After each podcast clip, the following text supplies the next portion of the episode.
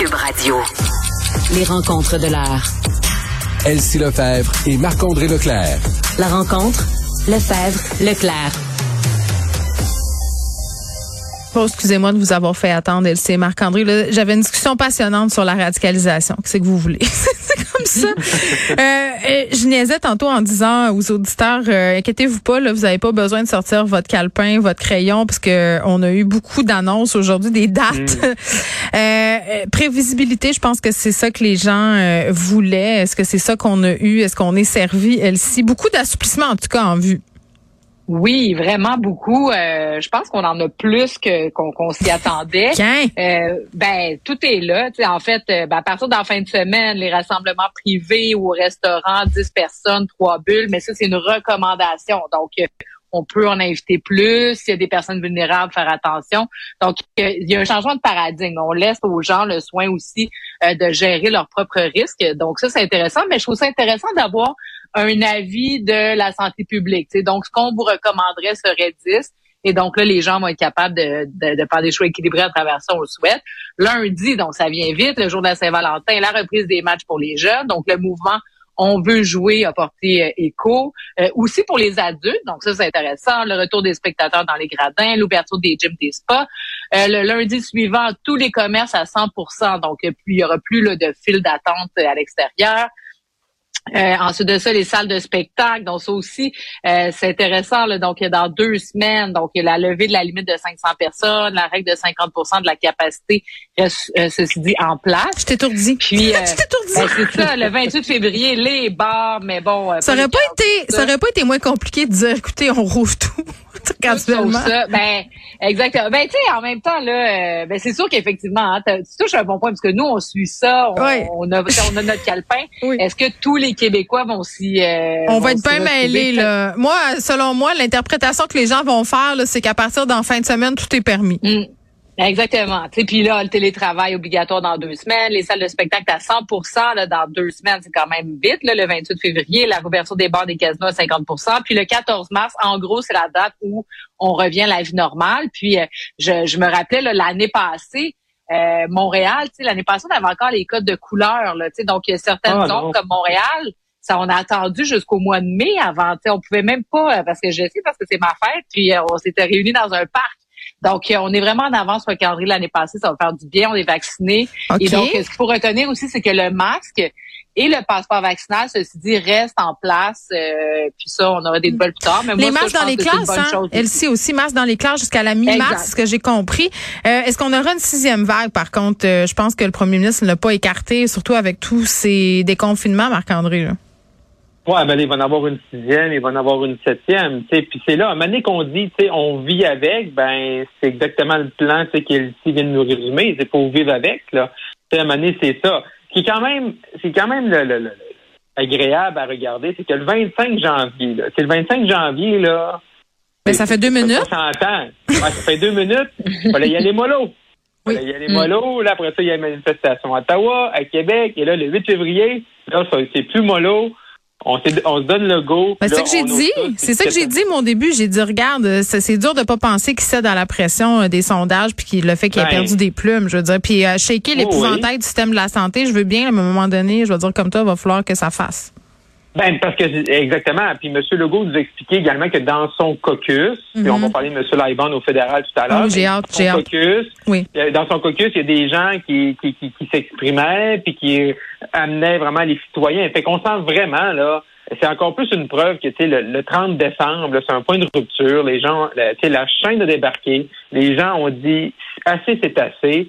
Fait que là, euh, il y avait comme pas le choix parce que, tu sais, là, la semaine passée, là, on dit ah, plan, un plan, on n'est pas prêt. Et là, aujourd'hui, on a un beau plan jusqu'à 14 mars. C'est sûr, c'est complexe. Mais c'est mieux ça que rien. OK, je veux pas qu'il retourne en arrière. Non, mais ça nous prenait quelque chose euh, pour se raccrocher. là. Ouais, oui, puis les gens au moins sont capables de bon, les gens là, les employeurs, là on mm-hmm. dit télétravail est plus obligatoire à partir du 28 février. Ben là ça se prépare, comment tu les ramènes Mais ça va être intéressant ça à suivre Elsie Marc-André. Je me oh posais la question oh tantôt euh, parce que là ça fait déjà quelques mois, la lune de miel est finie, ce sera à voir euh, les décisions que vont prendre certaines entreprises et, et les gens aussi qui ont peut-être fait des des choix de vie là puis qui les regrettent un peu finalement. Tu sais, ça va être une expérience sociologique, là. On va la vivre. Exactement, mais je pense pas qu'on va pas revenir en arrière comme c'était parce qu'effectivement les habitudes se sont prises, puis les entreprises qui étaient frileuses, tu sais, je me rappelle les combats là, pour euh, notamment justement la conciliation famille-travail, de ah permettre à, des à des femmes, à des mères, etc. de pouvoir rester à la maison avec des jeunes enfants la semaine de quatre jours, mm. euh, où il pourrait y avoir des heures à la maison, c'était le compliqué. Donc là, on est vraiment en un changement de paradigme. Ça, c'est un élément, je pense, positif euh, qui a dû rapporter la COVID. En même temps, il y a des enjeux de développement économique, notamment des centres-villes. Donc, une grande ville comme mhm. Montréal, là, il y a un enjeu parce que les tours à bureaux étaient occupés à pleine capacité. Et là, ben, il y a un effritement. Puis, est-ce que les grands employeurs ou les nouvelles, euh, les nouvelles pousses vont s'établir dans les centres-villes, euh, dans les espaces à bureaux où on prend du pied carré. Donc, euh, et puis, tu sais, rappelons-nous que la tendance avant la COVID, c'était des grands espaces, des aires ouvertes où tout le monde, tu sais, travaille dans la, dans la même pièce, à des grandes tables communes. C'est tellement le fun. c'est tellement le fun, les open space. On le vit ici. Ben oui, sauf que dans un contexte pandémique, c'est moins les fun. gens vont revenir. C'est ça. Puis la sixième vague, on veut pas en entendre parler. Hmm. Mais, tu sais, on voulait pas entendre parler non plus au mois de décembre d'un micron, puis on a comme un peu fait la saute de rêve, on s'est pas fait vacciner, puis euh, ben, on s'est retrouvé dans le pétrin qu'on qu'on connaît. Donc, qu'est-ce que ça va être euh, à l'automne prochain? J'espère qu'on n'en parlera plus. Mais quand même, faut pas non plus, je pense, faire l'erreur. Puis là, je sais que c'est vraiment pas populaire de parler de ça, mais il faut vraiment pas non plus faire l'erreur qu'on a commis euh, commise euh, à l'automne, puis penser que c'est vraiment fini, fini, parce que notre système de santé sera vraiment meilleur. Dans, en tout cas, on s'en parle dans un Là, on veut pas y penser tout de suite. Laisse-nous célébrer le petit lousse qu'on vient d'avoir. ouais, ouais, OK, la semaine prochaine. La semaine prochaine, on va se parler euh, peut-être euh, de la sixième vague qui va s'en venir, parce que là, écoute, ça va être les mois fous, disons ça comme ça. Euh, enfin, là, on parle de la sortie du député fédéral euh, Joël Lightbound. J'ai un peu abordé la question tantôt avec Vincent Dessureau. Je sais, dans une petite conversation à trois qu'on a par texto, ça vous a fait bondir. Euh, cette sortie quand même qui, fait réagir, là, Marc-André. Oui, 10h15, coup de tonnerre à Ottawa. C'est un député libéral, fédéral, devant la presse ici à Ottawa, la tribune de la presse à Ottawa, devant les médias qui couvrent ça 24 heures sur 24 et là qui profite de la journée de son, de son 34e anniversaire de naissance pour nous dire ses états d'âme et sa pensée et ses réflexions sur ce qu'on vit depuis deux ans. Et grosso modo, là, c'est une critique euh, quand même assez forte contre son propre gouvernement, contre Justin Trudeau sur euh, y aborder tous les points. C'est très bien structuré, hein? c'est une, mm. sortie très solide. Mais pourquoi il revire sa veste de même à peine quelques mois après l'élection? Ben, je pense que M. Laibon était justement, c'est sûr que M. Laibon est un député euh, de Louis de Louis Hébert, un député du Québec qui est président du caucus du Québec. Qu'est-ce qui va arriver de son rôle de président? Est-ce qu'il va rester dans, dans le caucus? Euh, on sait que M. Laibon n'avait pas été nommé pas ministre, c'est M. Dutot dans la région, pas secrétaire parlementaire, mais il a vraiment là, pris les points un par un. Euh, puis ça aurait pu être des, des, députés conservateurs, là. Et là, les députés conservateurs du Québec sont en train d'encenser M. Laibon sur les médias sociaux. ils vont le recruter ou quoi? Ben, ben là, M. Labonne, il dit qu'il va rester au Parti libéral. M. Trudeau, là, vient tout juste de réagir parce que présentement, c'est le début de la période de questions à Ottawa. Euh, notre collègue Raymond Fillon était là. M. Trudeau a juste fait une déclaration en disant on est tous tannés, on est tous tannés, on est tous tannés, on suit la science. Mais je pense que M. Lightbond, puis moi, j'ai des, des gens que, qui suivent pas trop la politique, qui ont vu ça ce matin, puis qui disent, ben enfin, quelqu'un qui se lève, un député euh, qui met le drapeau à terre, puis qui dit, ah, assez, c'est assez. Euh, c'est sûr qu'il a dénoncé le convoi, puis les, les, gestes qui ont été posés, ou des fois les, les mots qui sont utilisés, ou les, les slogans ou les drapeaux euh, qui ont été utilisés, mais qui dit Mané, assez, c'est assez. Il dit qu'il est d'accord sur le fond, finalement, des revendications, pas sur les dérives de ce mouvement-là. Les mesures, les mesures le fait qu'on n'a pas, on, par rapport à la vaccination des camionneurs, on ne suit pas les recommandations de l'OMS, par exemple, que ça a des impacts sur le coût des aliments, tout ça. C'est un argumentaire, c'est un avocat, hein, M. Lightbound. Il étudie à l'Université McGill, il a travaillé chez Fasken, qui est une grande, grande firme d'avocats. Euh, donc, euh, c'était très bien structuré. Et là, là vraiment, c'est qu'est-ce que M. Trudeau va faire avec lui? Est-ce qu'il reste dans le caucus après avoir fait Mais, comme ça? C'est ouais, OK. C'est la question qui se pose. Mais c'est-tu moi Justin Trudeau? Il est en train de perdre son leadership? Parce que quand c'est rendu que Chrysler Freeland est plus populaire que lui dans les sondages, qu'un député mm-hmm. comme Lightbound lui tourne le dos comme ça, je veux dire, il se passe clairement quoi au sein du parti à l'intérieur, je veux dire? Mais c'est sûr qu'il y a à l'heure actuelle, euh, possiblement, puis ça, c'est, peut-être le début, là, Ouais. euh, qu'un, député comme lui, évidemment euh, frustré, là, certainement, de ne pas avoir été nommé ministre ou secrétaire parlementaire, c'est quand même pas rien, président du caucus euh, québécois.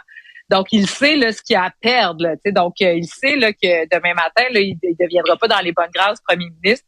Donc, lui, il fait le pari qu'il va avoir un changement de garde. Et donc, euh, il se ça. positionne en quelque sorte pour devenir quelqu'un euh, qui aura un, un certain aura. D'important euh, dans le futur, pour le futur du parti. OK. c'est ça, exactement. Donc, c'est son calcul, mais ça peut coûter cher parce que euh, le manque de loyauté en politique, oui, là, on- lui, il va dire, ben oui, mais moi, je, je parle pour le bien commun, j'exprimais la vision de plusieurs Ben oui, ben centaines de milliers de Québécois, Canadiens, mais la loyauté en politique, c'est payant. Donc, euh, c'est sûr que son choix au leadership, peut-être qu'il va vouloir se présenter lui-même. C'est peut-être euh, ce que ce que ça, cette annonce là, nous, apprend ce matin. On verra. Mais sinon, ben, tu sais, il va appuyer quelqu'un, puis il intéresse que cette personne-là l'emporte parce que euh, ensuite de ça, tu dis C'est c'est un, électron libre. il va être, un euh. C'est Il va être peut assigné au garde-robe du parti, ramasser la Ben, poussière, si jamais. Ça peut rapporter beaucoup, mais ça, tu peux porte-clés. perdre beaucoup. Oui, c'est exactement. C'est qui tout double pour M. Lightbound, disons ça comme ça. Mais, mais, Oui. mais je veux dire, les, les, les gens là, qui sont euh, qui sont qui occupent, là, parce que c'est un siège à Ottawa, Mm. ils demandent ça aussi un peu, hein. Je veux dire, un plan, c'est un plan de déconfinement, là, M. Legault, là, là, quelques minutes, il vient d'en donner un. Là. Fait que M. Trudeau, là, je veux dire, mettre un tu sais, je veux dire, s'il veut, il veut pas négocier avec ces gens-là, on n'enverra pas l'armée contre des Canadiens. Fait que s'il veut pas prendre ces deux, ces deux avenues-là, ben il reste une espèce de négociation publique en disant ben voici mon plan, voici le plan des provinces. Le Québec en a annoncé un. Euh, L'Alberta, il y a une annonce en fin de journée. La Saskatchewan, à partir du 1er mars, a plus de mesures. Fait que tout le monde commence à annoncer ses plans. Fait que M. Trudeau, dans son carré de sable fédéral, ben, il a juste à présenter son plan aussi. C'est un peu ce que M. Lightbound dit ce matin. C'est, M. Lightbound, il donne aussi une façon de s'en sortir avec une, une tu sais, garde, mets-nous un plan en, en place. Parle du moment que tu vas lever euh, tu sais, les, les, les différentes mesures pour les voyageurs, pour les camionneurs, puis euh, fais un peu comme tout le monde fait dans chacun des pays. Parce que M. Lightbound aussi, dans les derniers jours, là, il mettait beaucoup sur Twitter, genre euh, tel pays, là, il n'y a plus de mesures. Fait que c'est un peu également, ça s'inscrit un peu dans ce qui se passe à Ottawa. Mais M. Trudeau, euh, même hier dans le débat d'urgence, là, n'a pas montré beaucoup d'ouverture à faire des concessions. Puis il pitch ça, là, puis il lance ça dans, la, dans, dans les pattes là, du maire d'Ottawa. Mais les gens à Ottawa sont pas en train de manifester à cause de Jim Watson, ils sont là à cause de Justin Trudeau. là. Mais en même temps, là, juste en finissant. Oui, là, faut cas, finir. C'est quand même pas rien. Non, Oui. mais c'est quand même pas rien de sortir ce matin, alors que Justin Trudeau gère une crise politique, somme toute, qui commence à prendre beaucoup d'ampleur d'un point de vue de politique intérieure.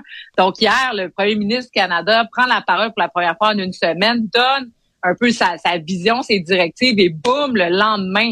Donc, Ah ouais. euh, Non, ça, ça met va pas du tout, sur là. le premier ministre. Non, non, puis euh, même le- quand c'est rendu que le New York Times parle du convoi des camionneurs, là, euh, c'est parce que c'est le temps que Justin Trudeau euh, il fasse son apparition. C'est ce qu'il a fait aujourd'hui. il est plus que temps qu'on arrête de diviser la population, c'est ce qu'il a dit. Merci à vous deux, à demain. À À demain, demain. bye bye.